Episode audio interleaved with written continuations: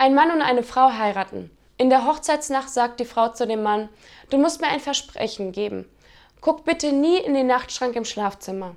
Für den Mann ist das kein Problem. Schließlich liebe er sie so sehr, dass er ihr jeden Wunsch erfüllen würde. 20 Jahre später. Dem Mann juckt es inzwischen in den Fingern. Er muss einfach in den Schrank gucken. Als er den Schrank aufmacht, liegen drin drei Eier und 15.000 Euro. Der Mann geht zu seiner Frau und beichtet ihr, dass er in den Nachtschrank geguckt hat, was sie ihm verzeiht.